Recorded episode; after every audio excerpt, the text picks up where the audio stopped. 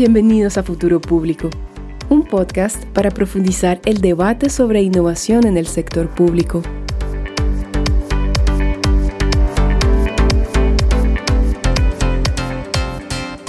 Hola, hola, bienvenidos a Futuro Público. Yo soy Alberto Burst y bienvenidos a un nuevo episodio del podcast.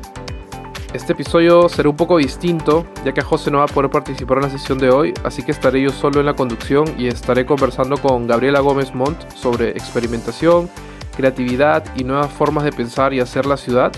enfocándonos principalmente en su experiencia liderando el laboratorio para la ciudad de la Ciudad de México.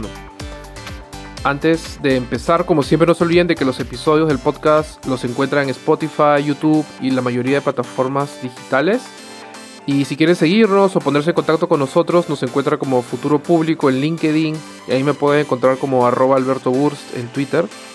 Y bueno, sin más preámbulo, le damos la bienvenida a Gabriela. Hola Gabriela, ¿cómo estás? Gracias por darte una vuelta por el podcast. Alberto, un gustazo.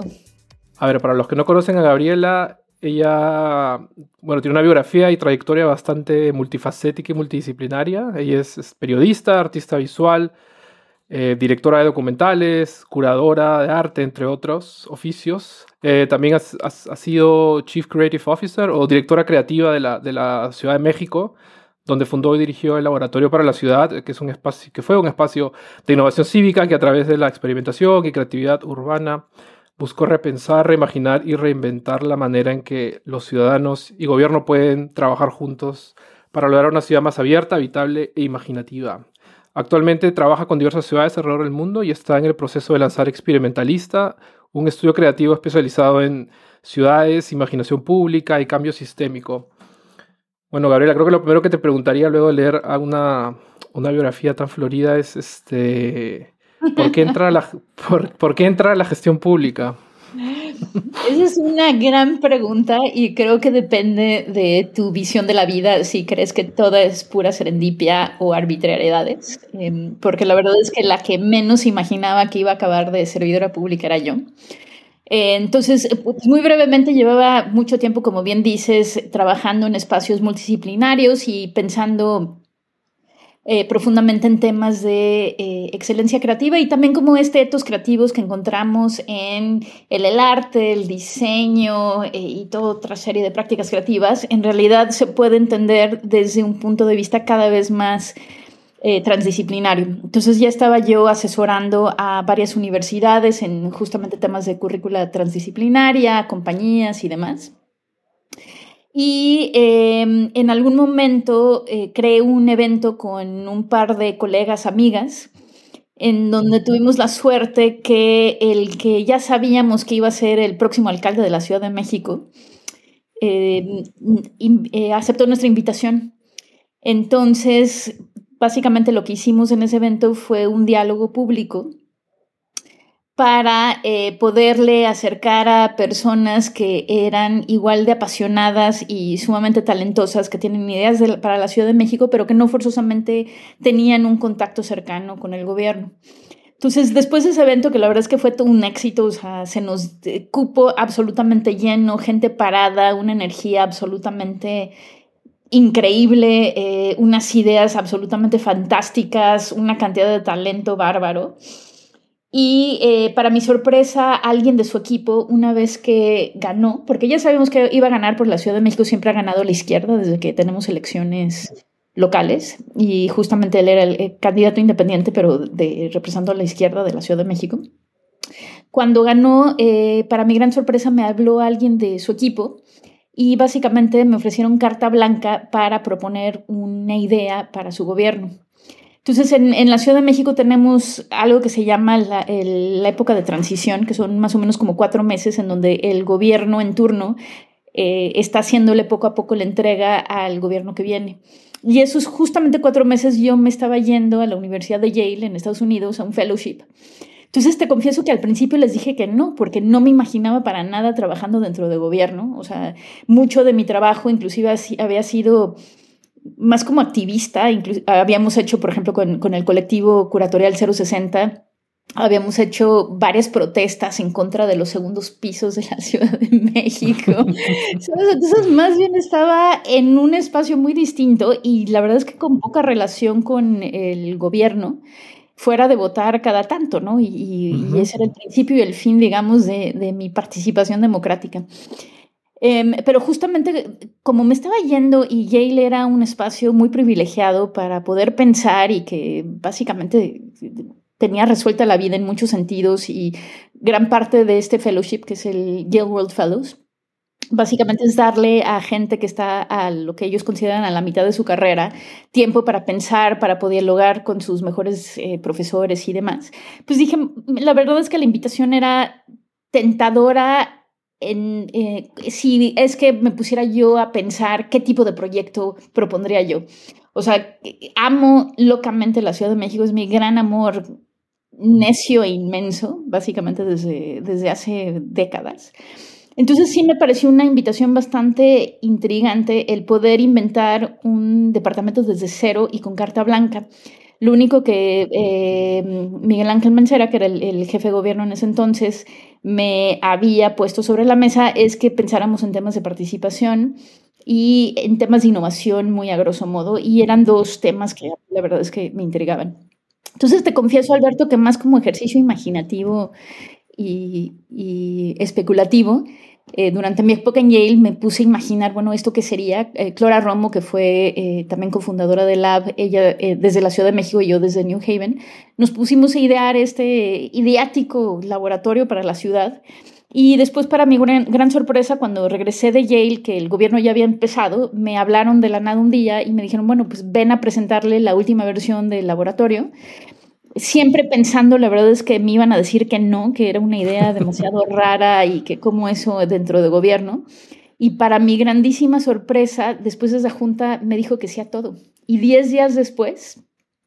después de que el laboratorio era simplemente una idea especulativa y juguetona, inclusive te podría decir en papel, diez días después nos estaban anunciando ante medios. Y así nació el laboratorio para la ciudad y también te confieso una de las, las aventuras más álgidas, pero también fascinantes que he tenido en mi vida entera y que sin duda me cambió y giró por completo mi idea de muchas cosas, incluyendo cómo se trabaja de manera productiva entre disciplinas, pero ahora a escala ciudad. Sí, y lo que cuentas es súper bacán porque eh, en general, pues el Laboratorio para la Ciudad es una iniciativa que, es, que ha tenido cierto renombre porque, bueno, no sé si fue la primer, el primer laboratorio de innovación pública en la región o uno de los primeros, o sea, estuvo bastante a la vanguardia de lo que es innovación pública, digamos, ¿no? Pero a mí lo que me parece bastante interesante lo que has contado es este, cómo tú, bueno, el equipo primigenio, cómo idearon el, cómo, el cómo debería, cuál debería ser el core de trabajo o, la filosofía del laboratorio. ¿no? Y entonces, por ejemplo, a mí, me interesa un poco saber cómo, cómo conectaron este lado de la innovación como ustedes la entendieron, ¿no? que iba bastante por el lado de, los, de la experimentación, las actividades creativas, esta, la participación ciudadana con lo que es el, el, como le dicen, el policy making tradicional, ¿no? Donde te piden los datos duros y... Efectivamente, lo entendiste, lo entendiste de maravilla. Eh, pues sí, antes que nada, efectivamente fuimos el primer laboratorio dentro de gobierno en toda Latinoamérica. Eh, después de eso, de hecho, eh, le habíamos hecho una invitación a Rudy Borman para que pudiera asesorar a otro departamento que estaba a cargo de datos abiertos justamente sobre, sobre cómo hacer una agenda real de datos abiertos interesante. Y Rudy regresó a Argentina y su departamento de gobierno abierto lo volvió el segundo laboratorio de Latinoamérica en Buenos Aires. Después de eso, em, Juan Felipe López, eh, Michelle Bachelet estaba corriendo para presidente en ese momento y le contó del laboratorio en la Ciudad de México eh, y eh, consiguió que una de las promesas de campaña de Bachelet fuera también crear un laboratorio de innovación a nivel nacional. Y así se fue por toda Latinoamérica, lo cual a mi gusto prueba otra forma de entender la escalabilidad de las cosas, que es por contagio creativo, pues, ¿no? Porque, digo, obviamente parte de mi plan no forzosamente era empezar una ola de laboratorios en Latinoamérica, pero así sucedió. Eh, quizá también es interesante saber que también fuimos el primer laboratorio en, no nada más en Latinoamérica, sino en cualquier ciudad emergente y también el primer laboratorio en una megalópolis.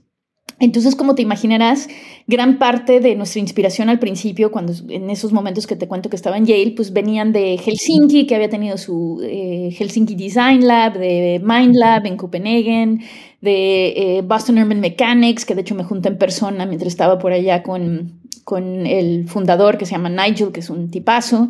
Pero al final de cuentas, muy rápidamente nos dimos cuenta que aunque podíamos inspirarnos en muchas cosas de estos otros laboratorios. La verdad es que las, realidades urbanas y sociales de Latinoamérica se tejen de una manera bastante ideática, eh, que tienen tanto retos muy, muy específicos a la región, como también posibilidades que quizá no forzosamente se ven de una manera tan clara en otras latitudes, porque, o sea, tenemos retos, por supuesto, pero creo que gran parte de lo que quisimos hacer desde el laboratorio y que quisieron hacer muchos de mis colegas en otros eh, laboratorios de Latinoamérica, es también dejar claro que así como podemos efectivamente adoptar buenas prácticas de otros lugares y aprender de otros, también Latinoamérica tiene mucho que agregar a conversaciones que de hecho ahorita que el mundo está más volátil que nunca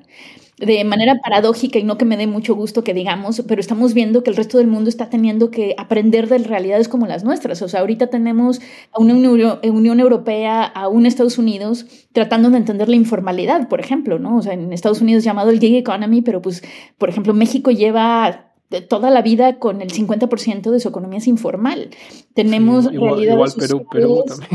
Exacto, ¿no? Y tenemos realidades sociales eh, que no podemos dejar atrás eh, ni ignorar que tenemos una desigualdad inmensa, pero que dentro de esa desigualdad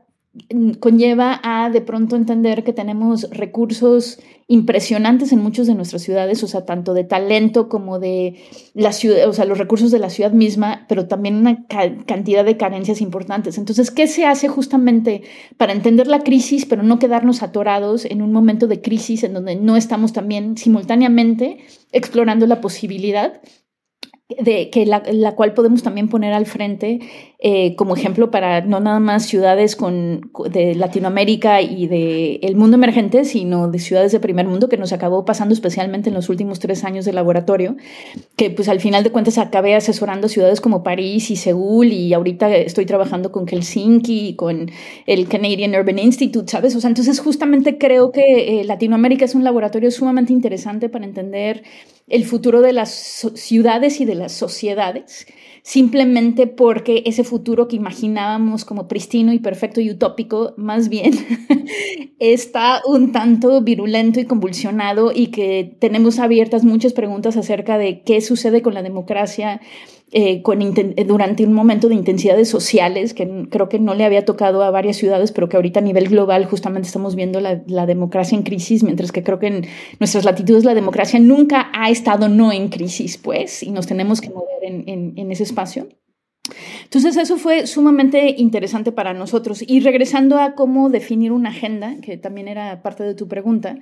eh, eso quizá fue como el gran reto del principio del laboratorio y los dos primeros años eh, como decimos en México, fue una escuela de golpe, eh, de golpe a visa, ¿no? O sea, que, aprendimos a golpes, pues, ¿no? O sea, porque justo había tantas áreas y aristas que no forzosamente teníamos ejemplo, otra vez por, por esto, esto mismo que te decía de unas realidades sociales urbanas muy distintas a, a, donde sí habían laboratorios. Em, y al principio, justo en vez de eh, entender que parte de nuestro rol era dictar una agenda de ciudad, o sea, de empezar a entender cuál podría ser estos futuros urbanos a los y visiones para una megalópolis a, los cuales nos queríamos acercar. Pensábamos más bien que lo que nos tocaba era, em, de alguna forma, dar un espacio en donde se pudieran incubar ideas ciudadanas, que siempre fue cierto, pero una cosa es incubar ideas aleatorias de la ciudadanía y otra cosa es tener una visión para la ciudad en mente, en donde ya cabe un portafolio tanto de buenas prácticas, en donde efectivamente, por ejemplo, en temas de, movilidad, eh, pues sabíamos que existe Visión Cero, que ha salvado una cantidad de vidas a nivel internacional impresionante, entonces eso no hay que reinventarlo, pero luego habían muchos otros lados de experimentación, como por ejemplo el hecho que no teníamos forzosamente eh, datos sobre qué estaba pasando en los microbuses, que es el sistema informal de autobuses de la Ciudad de México, que es el más grande de todo el mundo, y no teníamos idea qué estaba pasando en terreno, entonces no es que para conseguir esos datos pudiéramos seguir el protocolo de ninguna otra ciudad, sino nos, nos tocaba inventar y experimentar y y, de hecho dar al ejemplo al mundo eh, que tienen realidades y circunstancias iguales que las nuestras de cómo justamente se podían resolver este tipo de retos em,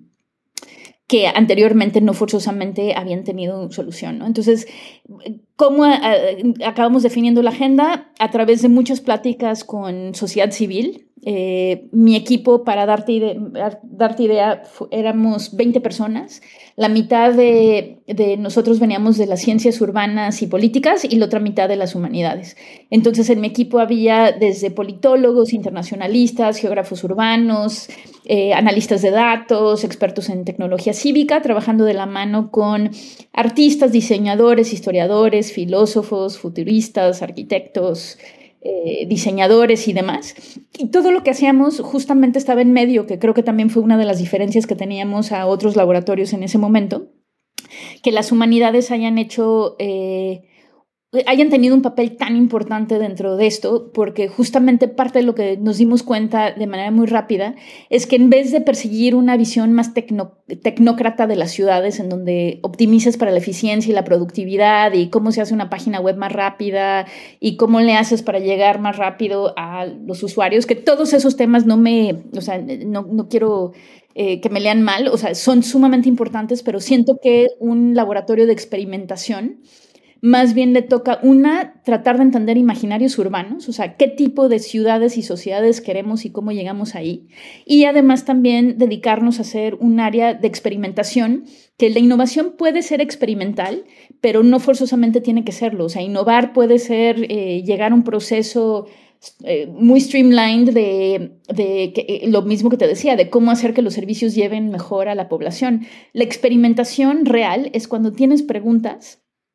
y no forzosamente sabes cuál va a ser el resultado de ese experimento. Y eso justamente fue lo que intentamos hacer con el laboratorio de la Ciudad de México. Entonces, desde estas pláticas con sociedad civil, también preguntando hacia dentro del gobierno cuáles eran las prioridades del alcalde, cuál era la prioridad de los secretarios, cuáles eran las posibilidades de la Ciudad de México. También hicimos una encuesta que llamamos Imaginarios Urbanos que le preguntamos a 31 mil personas en más de 1.400 barrios a través de, toda la Ciudad de México en cuáles eran sus grandes pasiones de la Ciudad de México, lo que más detestaban y les costaba trabajo y también cómo imaginaban el futuro de la Ciudad de México. Y esto también fue para nosotros una muy buena guía, porque así como hablabas de efectivamente los datos duros son importantísimos para tomar decisiones públicas basadas en evidencia, pero creo que a veces dejamos al lado lo importante que también es esta relación subjetiva que tenemos con las ciudades. O sea, que al final de cuentas, nuestros sistemas de creencias, nuestras metáforas, nuestro lenguaje, la forma de relacionarnos con la ciudad, sea en una realidad objetiva o no, va a tener una influencia muy grande de cómo nos pensamos nosotros, cómo nos pensamos como sociedad, por quién votamos y por qué votamos. Y eso creo que lo hemos visto en estos últimos años alrededor del mundo de una manera tanto fascinante como aterradora en ocasiones. digo, pensando en, por ejemplo, digo, lo que sucedió en Estados Unidos con Donald Trump, ¿no? Este, que a muchos los agarró de sorpresa, pero que al final de cuentas ahí está justamente las implicaciones de estos datos subjetivos, si quieres, ¿no? De estas realidades subjetivas y de una forma muy distinta de entender eh, nuestro lugar en el mundo. Justo ahorita que hablas esto de, cómo entender eh, nuestro lugar en el mundo, este estuve leyendo un artículo que tú escribiste y justo apunté esto, ¿no? Que era como que me parece que tú, tú propones de que la ciudadanía debería entenderse como, debería entenderse en realidad como un acto creativo y no tanto como un acto pasivo de solo ir a votar, por ejemplo, ¿no? Y como que ya no, ya no solamente acercarte al gobierno si es que solo vas a quejarte o hacer trámites, sino ir y discutir y proponer ideas. O sea, no sé si eso era como algo así como el, como el etos que ustedes tenían en el, en el... Absolutamente. O sea, ahí tocaste varios puntos importantes. Una de ellas es la democracia como acto creativo.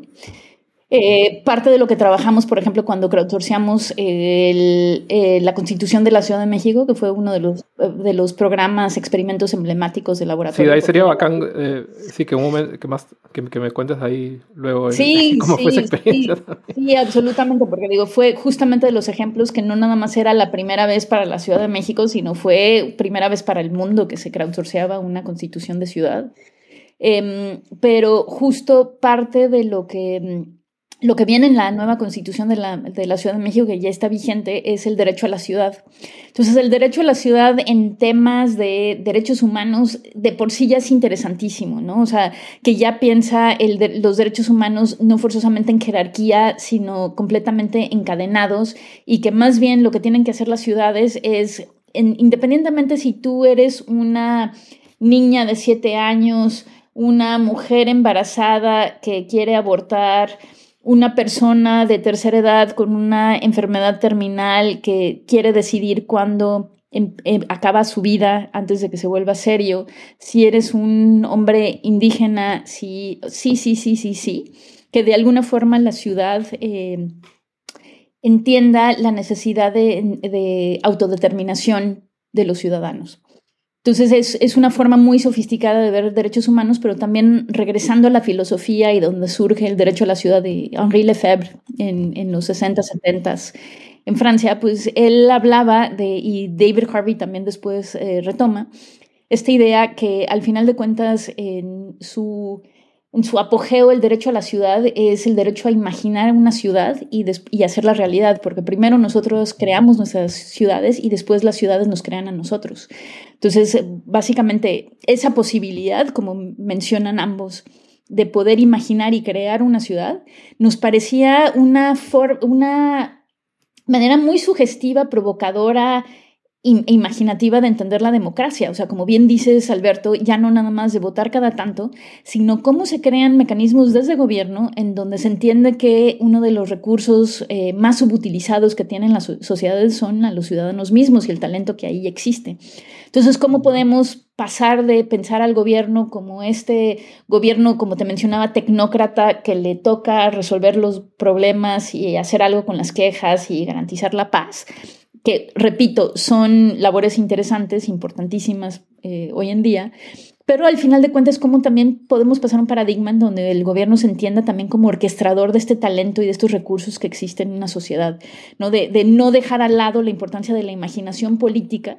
y de poder sentarnos a la mesa eh, de manera regular a decir cómo queremos vivir juntos, cómo queremos movernos juntos, cómo queremos estar saludables juntos, jugar juntos, educarnos juntos, eh, ser productivos juntos, etcétera, etcétera. Que al final de cuentas, eh, para eso es el gobierno y para eso ha sido la política y que justamente creo que parte de la razón por la crisis democrática que estamos viviendo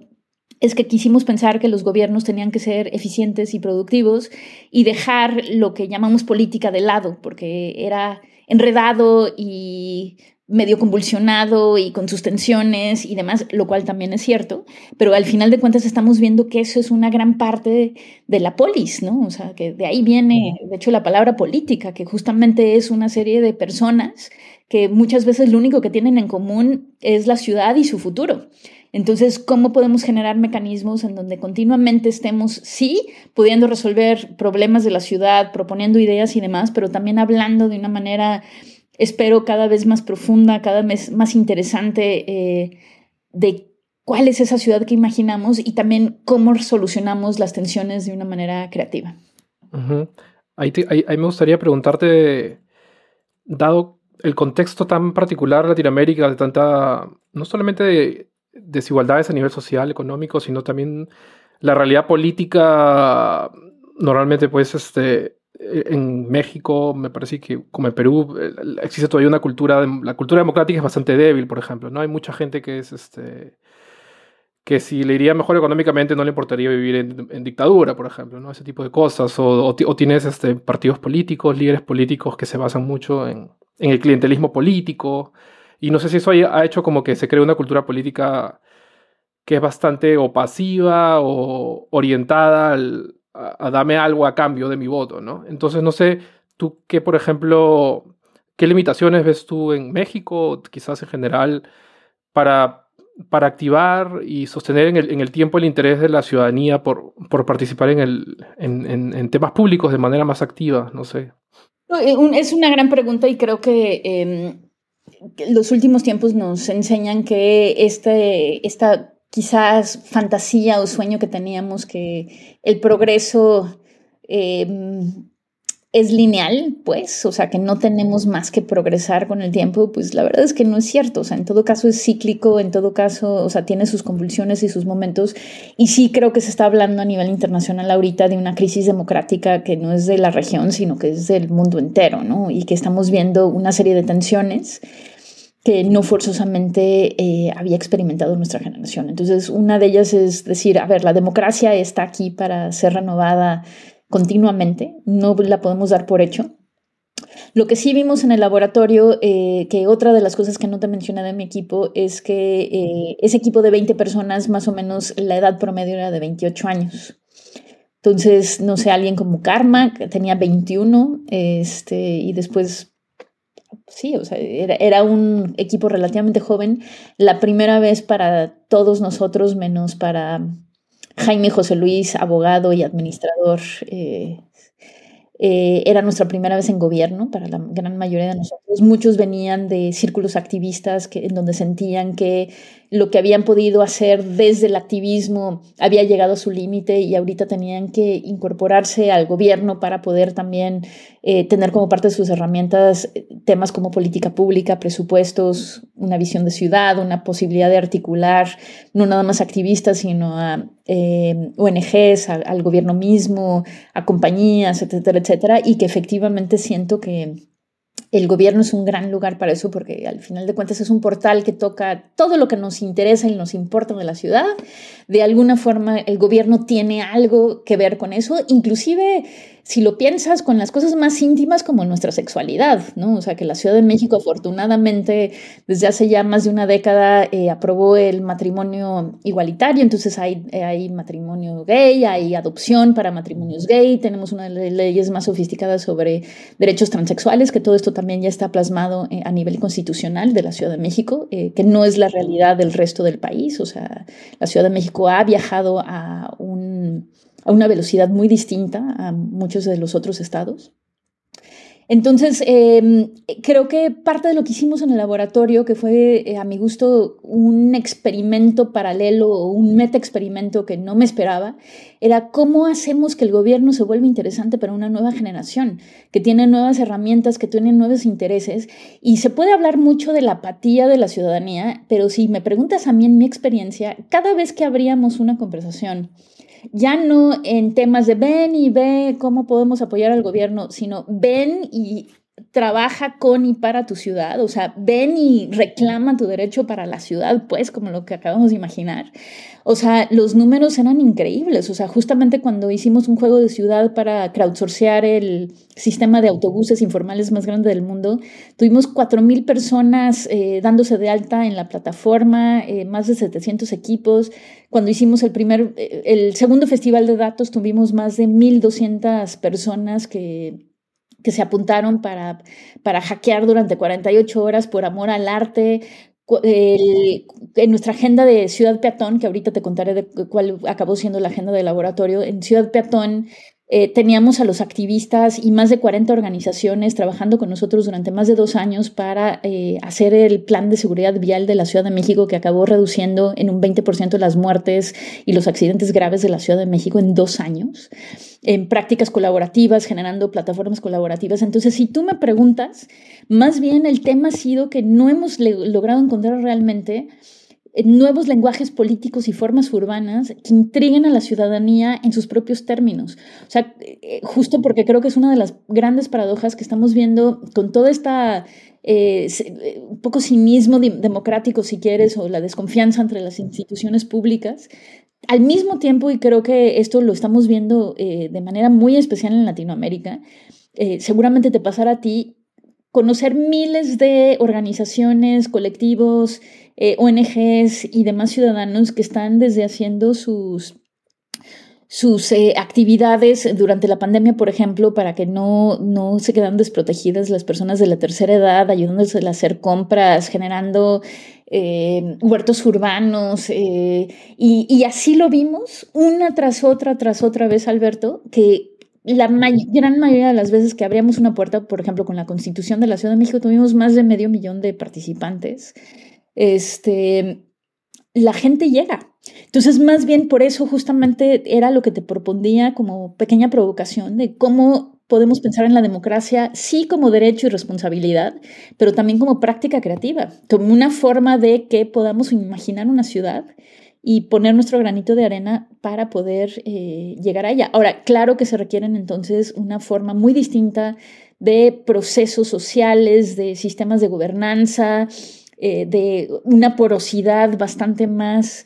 amplia, generosa desde eh, el gobierno y también diseñar todos estos mecanismos y una y un andamiaje participativo, pues, entendiendo que la desconfianza entre gobierno y ciudadanía no ha sido gratuita, o sea, la verdad es que nos las hemos ganado a pulso, ¿no? Entonces, que desde ahí tenemos que empezar a diseñar para poder sanar estas desconfianzas históricas. Pero además lo que dices de la democracia o sea, la democracia es muy joven. O sea, si te, eh, imagínate que nosotros eh, antes teníamos un regente de la Ciudad de México que solo en el 97, que el 97 está a la vuelta de la esquina. O sea, apenas somos, llegamos a la edad adulta en temas de democracia representativa. O sea, apenas desde el 97 en la Ciudad de México podemos votar por nuestro alcalde. Entonces, así de joven es la democracia y entonces justamente lo que yo hablaba con mucha gente de sociedad civil, inclusive con mi mismo equipo, es que las fallas son inmensas absolutamente, pero también no hay que perder de vista simultáneamente que fue bastante vertiginoso el nacimiento de sociedad civil en la Ciudad de México, que eh, eh, muchos expertos dicen que con el, temblor que tuvimos en 85, en donde murieron desgraciadamente más de 10.000 personas, y el gobierno federal un tanto se desapareció,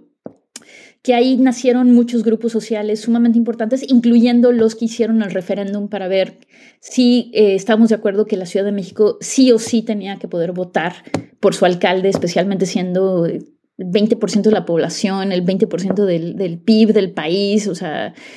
y, de ahí nacieron toda una serie de grupos que se dedican desde temas de vivienda,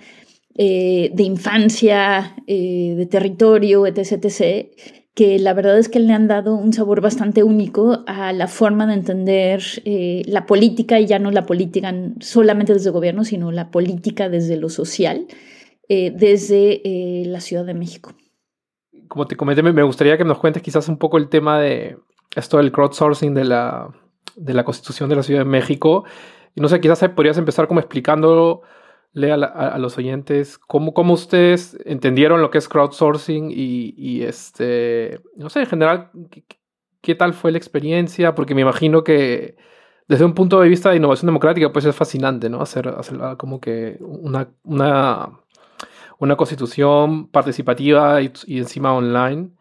Pero me imagino que también de haber tenido detractores o a mucha gente que le pareció algo bastante polémico, quizás, porque eso porque algunos sectores son sobre representados y cosas de ese tipo. No sé, de repente nos puedes contar un poco qué tal fue esa experiencia. Sí, por supuesto. Eh, como pequeño contexto, justo el, a partir del año 2 dividí a mi equipo en seis equipos y esos seis equipos eran ciudades. Entonces estaba el equipo de Ciudad Abierta, eh, que básicamente eran experimentos en gobernanza y democracia, el equipo de Ciudad Peatón, que eran experimentos en temas de movilidad sustentable, eh, Ciudad Lúdica, que era cómo entendemos el juego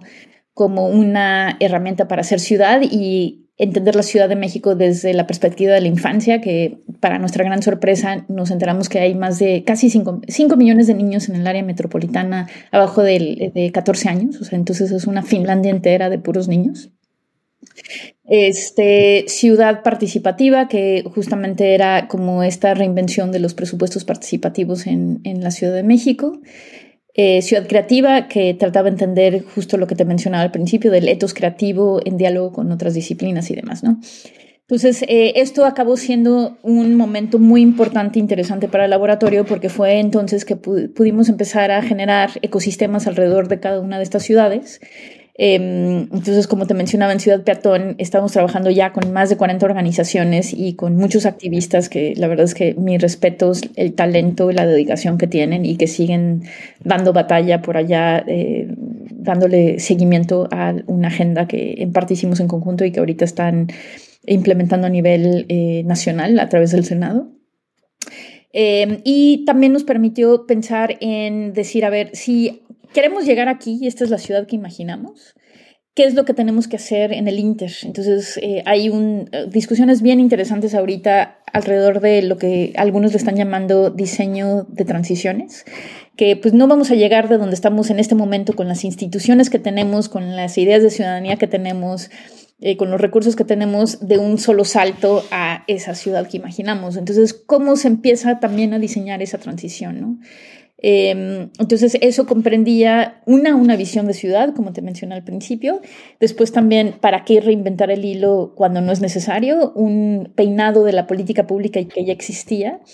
Un, eh, una, conocimiento profundo de las buenas prácticas en esos temas a nivel internacional y después también entender de manera profunda cuál era el portafolio de experimentos y esas áreas con, con estas grandes interrogantes incógnitas que teníamos que explorar haciéndonos preguntas porque no forzosamente había una respuesta clara. Entonces, eh, este es como el contexto y la constitución nos llega en un momento interesante porque justamente, eh, independientemente que Ciudad Abierta, por ejemplo, era la que generó muchas de estas ideas de nuevas formas de participación ciudadana, em, en donde ya no entendíamos la participación como, ah, mira qué maravilla, participaron mil o diez mil o veinte mil personas, sino más bien cómo la participación genera eh, valor público, que creo que es, es un tema muy distinto. Eh, muchas de las herramientas que, que, utilizaban, o sea, que se creaban en Ciudad Abierta, se acaban utilizando para otras cosas, como justamente para hacer eh, crowd law o generar política pública y leyes en conjunto con estas 40 organizaciones y el plan de seguridad vial que te, que te mencioné anteriormente. Entonces, en el momento que llega la Constitución,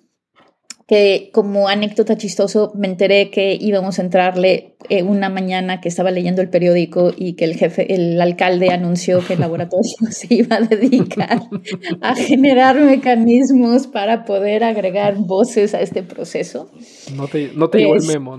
Este, después me llegó el memo, pero digamos que la primera noticia fue leyendo el periódico en la mañana. Este, pero vamos, o sea, la verdad es que honrada porque me, o sea, me parecía un momento, un hito histórico eh, que mucha gente ha luchado durante muchas décadas por llegar a ese momento de la Ciudad de México donde realmente a nivel legal eh, hubiera una, un, reflejo de esa autonomía y ese viajar a velocidad distinta del resto del país, inclusive del resto del continente que te había hablado. Em, entonces digo, obviamente cuando me enteré estaba yo feliz, un poco asustada, pero también increíble, o sea, muy, muy, muy fascinada con el tema. Entonces, ¿qué hicimos ahí? Eh, hicimos lo que hacemos siempre. O sea, primero tratar de entender qué es lo que ya existe, porque no nos tocaba nunca tomar el rol de las secretarías o de los actores eh, a nivel o en sociedad civil que, que ya estaban haciendo la labor para, en otros lugares. Es, creo que la gran posibilidad de los laboratorios que pueden ver la ciudad menos por sus definiciones tradicionales y más por un lente de recursos, o sea, ¿dónde están los recursos humanos? ¿Dónde están los recursos simbólicos? ¿Dónde están los recursos monetarios y financieros? Y cómo empiezo a articular eso de una forma distinta. Entonces, eh, una de las cosas que ya había sucedido cuando nosotros nos subimos al barco es que el alcalde ya había generado un grupo de 28 notables, este, que comprendía desde eh, o sea, políticos de 90 años que la verdad es que han sido sumamente importantes en la izquierda mexicana, hasta, por ejemplo, Carlos Cruz, que en algún momento fue uno de los líderes de, de, este, de los gangs este, en la Ciudad de México y que en los noventas, después de que mataron a muchos de sus amigos, se dio cuenta que pues por ahí no iba y así tiene un proyecto increíble que se llama Causa Ciudadano, que lleva ya eh, más de una década justamente haciendo lo contrario, sacando la a, a, jóvenes de la delincuencia, pero también teniendo una perspectiva bastante más eh, inteligente y profunda de por qué la gente se mete al crimen organizado, bueno, o sea, al crimen en, en, y, a, y a los y a los gangs eh, desde un inicio. Entonces, imagínate qué maravilla que tengas alguien como Carlos teniendo voz en la Constitución y hablando del derecho a los jóvenes y, y las personas marginadas, etc. Tenías eh, justamente a la primera mujer que se casó eh, gracias al, al, cuando entró el matrimonio igualitario. Tenías a personas con discapacidad, o sea, la verdad es que fue, tenías académicos, tenías escritores, la verdad es que fue un grupo muy bien pensado. Em, y entonces, pero básicamente también eran, digamos que eran la capa de expertos. Entonces, lo que nos tocaba a nosotros como laboratorio era ver cómo podíamos abrir esa conversación aún más a una ciudadanía a pie, que no forzosamente es un tema fácil porque al final de cuentas, aunque muchos de nosotros ya con corazón godín, porque así como te contaba que entré con un cinismo tremendo acerca del gobierno y el servicio público, después de seis años y hoy en día dos años de haber dejado el laboratorio y el gobierno, te puedo decir que creo que es de los lugares más que existen y en donde eh, más convulsionados también y más complejos, pero donde existe verdaderas posibilidades de transformación a escala, ¿no? Entonces, eh, para muchos de nosotros que creíamos en, lo importante que puede ser esta herramienta que es la política pública, las leyes y especialmente las leyes constitucionales, pues obviamente nos latía a mil el corazón, pero ¿cómo le traduces eso a una persona de 20 años? De por qué es importante para él o ella una constitución, o sea, qué relevancia tiene en su día a día. Entonces, justamente eso fue parte del proceso que detonó de reflexión. Y como ya lo habíamos visto también en muchos otros ejercicios, eh, entendíamos que eh, este tema de creer que la participación es de una sola forma y que si quieres que la gente participe en X, en este caso en, una, en crowdsourcear una constitución, hay una única forma de entrada y una única forma de ser ciudadano y de, y de, participar, creo que es una de las falacias más peligrosas de la democracia, porque justo entre más nos acerquemos a la democracia deliberativa, e inclusive yo agregaría la democracia creativa por todo lo que, gobernanza creativa, por todo esto que hemos platicado, siento que más em, Sofisticados tienen que ser los mecanismos de participación y ese andamiaje participativo del cual te mencionaba. Entonces, justo lo que hicimos fue generar varias formas de participar. Eh, uno de ellos fue algo que ya te platiqué, que fue el, sondeo Imagina tu ciudad, que esta encuesta que funcionaba más como un termómetro para la gente que nos quería dar 10 minutos y esos 10 minutos no, o sea, eran importantes para ellos, pero no querían dedicarle más que eso y que funcionó como un gran termómetro para ver dónde estaban eh, los temas más importantes para ellos. Y, hubieron varias sorpresas porque así como entendíamos bien que temas de inseguridad, eh, de pobreza y demás iban a ser de los grandes obstáculos, cuando llegamos a, lo que más aprecia la gente de la Ciudad de México, de pronto nos llevamos sorpresas que en muchas colonias, inclusive muchas colonias marginadas, em, la cultura era o más o igual de importante que la educación mientras que en muchos gobiernos llegamos y lo que empezamos a cortar son presupuestos de cultura. Entonces hay una serie de derechos culturales en la Constitución de la Ciudad de México bastante interesantes. Entonces ese fue un mecanismo de participación. Después también dijimos, bueno, ¿cómo le hacemos para agregarle una capa a este grupo de los 28? Entonces con la plataforma que ya habíamos utilizado para el tema de la, la ley de seguridad vial, el programa de seguridad vial de la Ciudad de México, esa misma plataforma colaborativa, que la verdad es una maravilla, que trabajamos con Travis Rich de MIT en ese momento. O sea, lo, lo, él había creado una plataforma académica que, que, que reimaginamos en plataforma de política pública. Este, le agregamos una capa en donde todas las noticias y todo lo que se hacía dentro de este grupo de trabajo de los 28 tenía una salida pública que la gente podía comentar y demás. Después agregamos un mecanismo en donde si tú, por ejemplo, para ti es sumamente importante el derecho a la vivienda,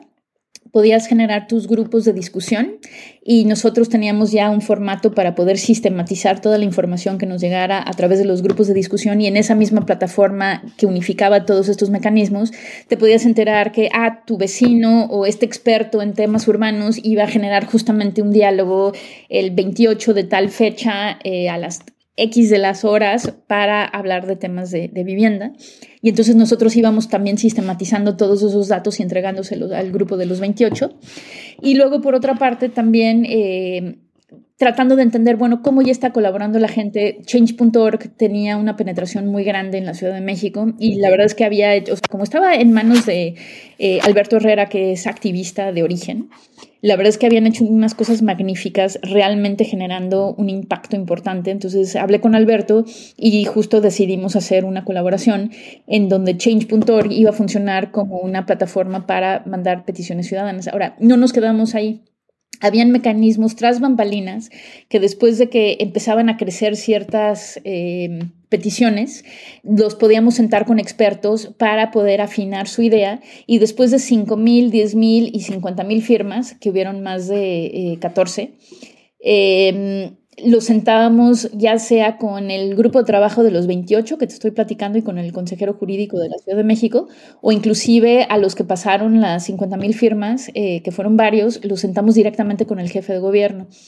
Eh, entonces fue un proceso muy interesante porque, por ejemplo, alguien como Patricio, que ni siquiera tenía edad para votar, en ese momento tenía menos de 17 años, que acabó teniendo justamente de las que sobrepasaron, eh, si mal no recuerdo ahorita, las 50 mil firmas. Eh, su idea tenía que ver con justicia espacial de alguna forma, aunque él no tenía eh, esas palabras, de decir, a ver, ¿por qué la Ciudad de México no obedece el número mínimo de metros cuadrados de espacio verde por habitante? Pero después de que se sentó con Isaac, con el geógrafo urbano del laboratorio, este, Isaac le explicó, sabes que pues de hecho no está muy lejos la Ciudad de México de, de esa cifra. El tema y el 60% de la Ciudad de México en realidad son áreas verdes, aunque no lo creamos. El tema es cómo está distribuido. O sea, hay ciertas colonias que tienen 42 metros cuadrados por habitante, que es igual de verde que las más verdes de las ciudades, mientras que hay otras colonias que tienen menos de 5. Entonces, ¿cómo justamente podemos afinar tu propuesta para agregar temas de justicia espacial? Entonces, así te puedo decir, habían unas que llegaron súper sofisticadas, por ejemplo, con, grupos de, de, de, mm, de, este, mm, de, mm, de feministas y de derechos LGTBI, o sea, que llegaron súper sofisticadas ya las propuestas. Otros también como grupos con, con deshabilidades. ¿Por qué se me está yendo la palabra? Es que ahorita estoy hablando tanto del tema de trabajo en inglés. Eh, que justamente ya llegaron, o sea, ya más, más, bien era, porque ya, o sea, otra vez, sociedad civil en la Ciudad de México es un espacio muy sofisticado que lleva muchos años en la lucha, ¿no? Entonces, más bien, nuestra labor era abrirle las puertas. Y eh, así te puedo contar que tuvimos más de casi medio millón de participantes en este mecanismo muy específico con change.org y más del 78% de las peticiones que nos llegaron, de hecho, acabaron siendo parte de la Constitución de la Ciudad de México. Entonces, eso no quita que el grupo de los 28 también tenía sus propios mecanismos, o sea, porque muchas de las personas ahí representaban a grupos mucho más amplios, o sea, rara vez había un individuo que se representaba a sí mismo. Entonces, obviamente, habían muchos tentáculos, pero entonces... Eh, Crowdsourcear es una buena pregunta porque no sé si es la pregunta más adecuada, pero es quizá lo que más se acerca del vocabulario que tenemos hoy en día para entender qué implicaciones tiene cuando se pasa de un eh, paradigma de democracia representativa a más bien algo que se empieza a acercar cada vez más a un tema deliberativo y en donde tu voz individual también tiene peso y en donde estamos abriendo las puertas a un número mucho más amplio eh, de voces, pero también entendiendo cómo articular esas voces para que no se vuelva una cacofonía, pues, ¿no? Este, entonces, el crowdsourceo tiene muchas eh, aristas y variables y siento que quizá una de las formas de avanzar en temas de democracia también va a ser tener un, vocabulario cada vez más amplio y rico y específico acerca de los distintos mecanismos de participación. Sí, oye, se nos ha pasado la hora volando. Antes de, este, de despedirme ti, me gustaría preguntarte un poco ya a modo de, cierre.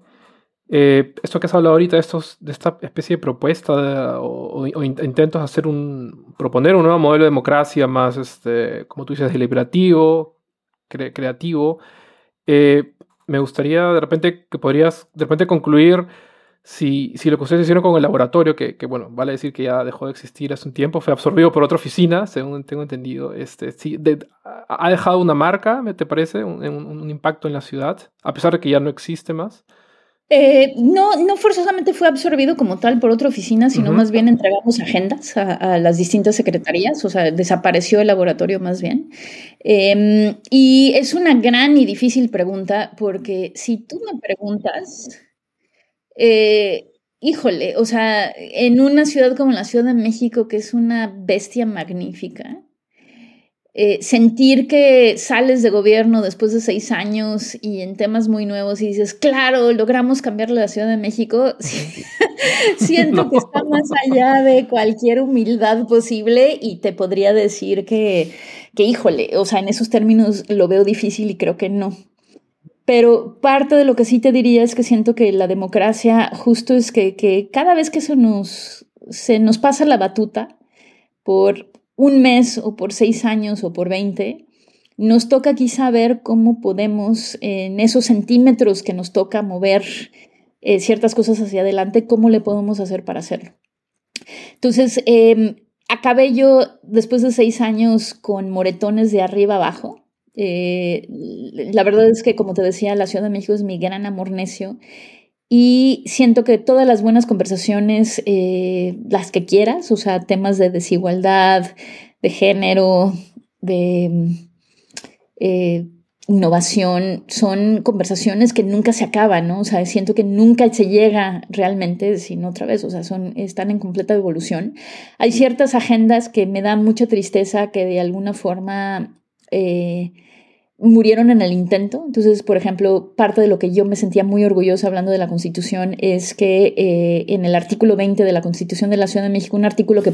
que trabajamos junto con el primer alcalde de la Ciudad de México, de hecho, que era uno de nuestros grandes aliados junto con su equipo, Eugene Zapata y demás, eh, que era en ese momento el secretario, digamos, de Relaciones Exteriores de la Ciudad de México. Coltembo Cárdenas, Trabajamos en eh, el artículo 20 de la ciudad global, que además de darle nuevos mecanismos de la Ciudad de México para firmar sus propios tratados a nivel internacional, saltándose la necesidad de pasar por lo federal, que para los geeks de estos temas era bastante insólito y novedoso, eh, también trabajamos la Ciudad de México como, ciudad santuario, que en temas de migración, cuando lo, personas que no forzosamente tienen papeles pasan por la Ciudad de México, no existe la posibilidad de detenerlos por eso. Y eso me parecía sumamente importante por el momento histórico, porque en ese momento teníamos un Trump al otro lado de la frontera. Y que la Ciudad de México pudiera tener una postura tan firme me parecía absolutamente fantástico. Y no sabes lo que sentía, Alberto, el día que pasó la caravana desde Centroamérica hacia eh, la frontera norte, que seguramente te enteraste porque eh, fue muy sonada porque estaban en elecciones de midterm en Estados Unidos, y la razón por la cual tanto el jefe de gobierno, mi jefe, José, eh, José Ramón Amieva en ese momento, y Claudia Sheinbaum, que ahorita es la alcaldesa de la Ciudad de México, en vez de juntarse para eh, despedir a una caravana de militares o de policías para recibir la caravana. Más bien le dieron el, el, pitazo de, salida a médicos y a ropa y a comida y a refugio y, y demás. O sea, se bien vino la caravana en la Ciudad de México y justamente citaron el artículo 20 de la Constitución de la Ciudad de México. Claro que eh, muchas veces el tema de las ciudades es súper importante, que de hecho mucho de eso trata la ciudad, justamente esta ciudad global, ese artículo 20, de la agencia que pueden y, la importancia que hoy en día puede tener una ciudad, especialmente una colaboración entre ciudades en agendas globales. Y al mismo tiempo también todavía nos tenemos que entender dentro del Estado-Nación y obviamente han habido muchos temas fronterizos y de migrantes en últimos tiempos que me paran el corazón porque te das cuenta que pues, no es suficiente tener una política de ciudad, sino se tiene que trabajar cada vez más en, políticas eh, eh, que cruzan fronteras y que cruzan países y que cruzan ciudades y demás, ¿no? Entonces, hay cosas así que de pronto dices, híjole, o sea, me fascina que lo hicimos y al mismo tiempo entiendo que no fue suficiente. Otras cosas como, por ejemplo, lo que te mencionaba de seguridad vial, eh, el mismo equipo, eh, grupo que te contaba de las 40 organizaciones, pues hoy en día son más de 60 y están trabajando con Patricia eh, Mercado, que es una de las senadoras más increíbles en algún momento, eh, que de hecho se, se, lanzó a la presidencia de la Ciudad de México, aunque no, no ganó, o sea, de, a nivel nacional. Y es increíble. Este, están trabajando en muchos de los temas que trabajamos a nivel ciudad, pero ya a nivel